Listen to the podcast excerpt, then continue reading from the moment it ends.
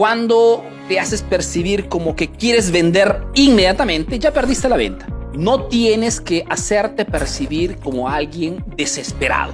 Este aspecto es muy importante. Te cuento que yo estoy en el mundo de las ventas desde cuando tenía 18 años. He iniciado como vendedor directo. Y te puedo garantizar que para que puedas vender o para que tengas un mínimo de chance de posibilidad que vendas algo, cualquier cosa, no tienes que hacerte percibir desesperado. Tu cliente en el momento exacto que percibe que estás con esa ansiedad de vender, ya lo perdiste. Esto en cualquier rubro, en cualquier rubro. Por muchos años he trabajado como, después de vendedor, pasé a ser manager, responsable de venta. He gestionado más de 50 personas simultáneamente. Y mi, gran parte de mi trabajo era el de seleccionar potenciales vendedores. Y uno de los requisitos para, que, para quien selecciona personal de venta es el de identificar quién es la persona que te llega desesperada. Porque una persona desesperada no, no vende casi nunca, no genera ganancias. Porque el cliente allá afuera es una persona exactamente como tú. Una persona que percibe si estás o no desesperado.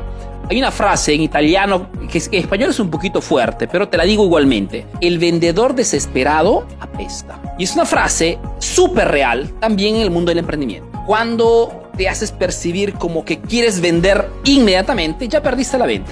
No te demuestres desesperado. El cliente no tiene que percibir que quieres cerrar la venta rápidamente. Tu cliente tiene que percibir que estás allí para resolverle un problema. Son dos cosas totalmente distintas.